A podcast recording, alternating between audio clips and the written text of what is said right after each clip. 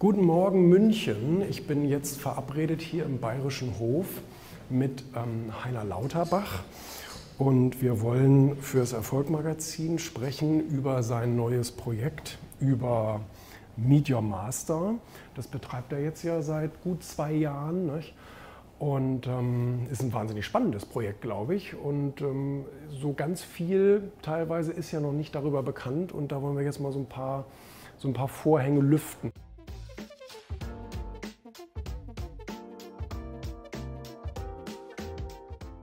Das war spannend. Das war in der Tat sehr, sehr spannend. Hat sich auch viel Zeit genommen. Jetzt fahre ich weiter.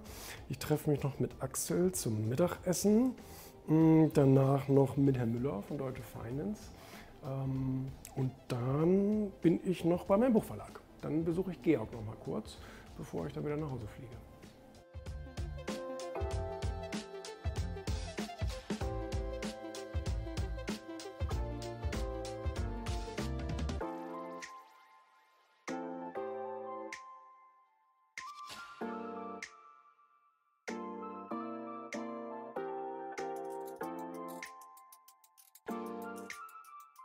Dass die meisten großen Ziele daran scheitern, dass kleine Ziele fehlen. Also okay. man muss ja weil, weil, konkrete Planung. Weil du vorhin genau, weil du vorhin gefragt hast, wie erreicht man ein großes Ziel? Ich habe von Brian Tracy sehr sehr früh zum Glück gelernt. Ich habe mit 18 sein Buch Ziele gelesen und er hat äh, einen Satz geschrieben, äh, der hat mich dabei total geflasht. Er hat gesagt, Sie können jedes Ziel erreichen, solange Sie umrechnen können, was Sie dafür jeden Monat, jede Woche und jeden Tag und letztendlich jede Stunde tun müssen.